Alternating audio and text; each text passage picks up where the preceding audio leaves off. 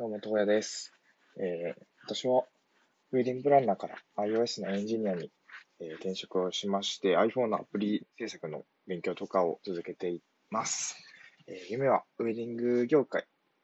の発展に貢献できるようなサービスを作ることです。え今日はですね、いよいよ、もう、大晦日なんですけれども、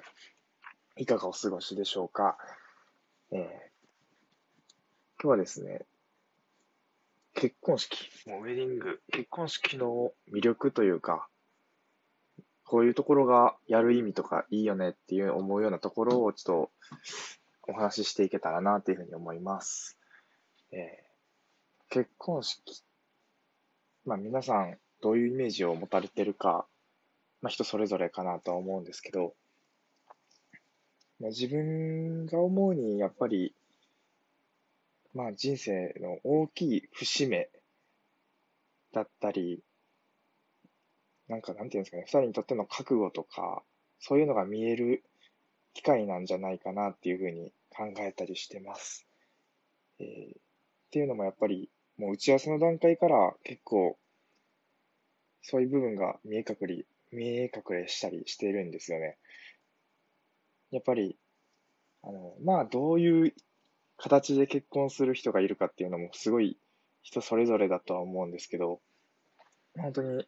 恋愛結婚、まあ一番多いパターンだと思うんですけど、本当にお互いが好きになって、結婚を決めて結婚式をするっていう、結構お互いをよく知っているパターンもあったりしますし、それこそ結構最近だと、なんていうんですかね、そういうマッチングアプリで出会った方とかもいらっしゃったり、はたまた前、まだ全然お見合いでね、結を出会って結婚されるとか、本当に出会いとか付き合った期間とかも人それぞれで、まあ本当に打ち合わせしていく中で、なんか、なんていうんですかね、その人となりというか、どういうことを考えている方なのかとか、そういうのも僕の打ち合わせ担当からしても見て取れますし、まあ多分新郎新婦お互いにとっても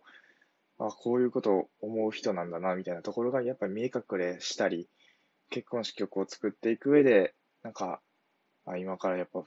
結婚して二人で家庭作っていくんだなっていう覚悟が芽生える瞬間だったりするのかな、なんて思います。まあ、あとは何と言っても当日、結婚式の当日、あの、友人とか、日頃お世話になってる方々に、えー、まあ、報告ですよね、お披露目をするっていう意味とか、本当結婚式で、まあ、誓いをするとか、そういうのも一つそうですし、まあ、どれにおいてもやっぱり、まあ、すごい祝ってもらえて、お祝いしてもらってね、そういう嬉しい機会でもありますし、もう、新郎新婦さんも当日はすごい笑顔で、もう本当に楽しんでらっしゃるっていう印象を受けるのがほとんどだったりはするんですけど、その中でもやっぱり、本当に結婚するんだな、みたいな、そういう覚悟的なところが意味合いとして大きいのかな、なんて思ったりしますね。あとはもう何と言っても、えー、両親、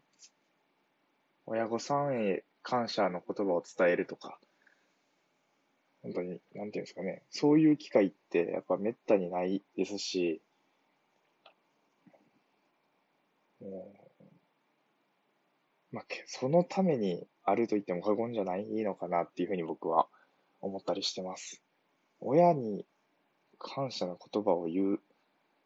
て、だってなんかね、多分日頃照れくさくて基本的に多分やってこなかったでしょうし、僕も考えてみたんですけど、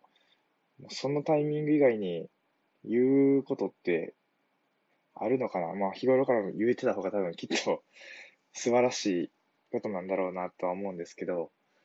まあそういう意味でも、えー、親御さんも楽しみにしてるでしょうし、っていうところはあるのかななんて思います。えー、まあ、あと本当に、なんだかんだ結構最近結婚式もやらなくてもいいよみたいな。別にあげなくても、あげる意味って何みたいな方も結構いらっしゃるかなと思いますし、まあ本当数字で見てても年々婚、結婚する人も減ってきてるし、結婚する人の中でも、まあ、結婚式挙げる人っていうのはやっぱ減ってきてるのかなっていうふうには思います。ですけどやっぱり結局ウェディングドレスやっぱ着られるとね、女性の方すごいやっぱ、やっぱ絶対嬉しいと思いますし、それで嫌な気になる方ってまあ本当にほぼほぼいないのかななんて思いますので、もう、まあそういった、ただその中でも、最近だったらフォトウェディングみたいな写真を撮るだけのえー、結婚式のスタイルとかっていうところも検討される方多くいらっしゃるのかなと思うんですけど、僕はやっぱり結婚式、挙式を挙げて披露宴をするっていうところまで、えー、ぜひ、なんていうんですかね、皆さんにやってほしいなって思ったりしてます。それはやっぱり、まあ今言った通りで、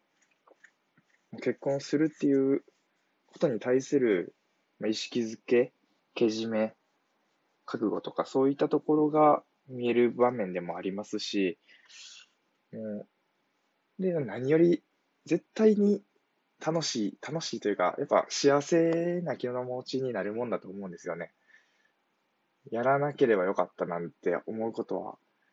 ないんじゃないかなって思いますし、うん、本当そういう意味でもまあ本当に、なんていうんですかね、結婚する人が皆さん、あ、こういう金銭面とかそういうところも気にせずにあげれたら一番いいのになっていうふうに思ったりしてます。